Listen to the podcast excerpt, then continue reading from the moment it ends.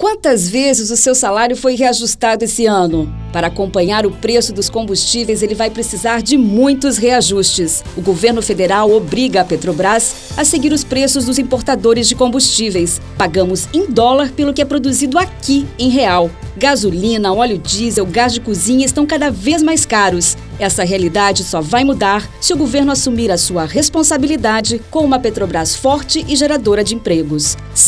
Petro, Espírito Santo.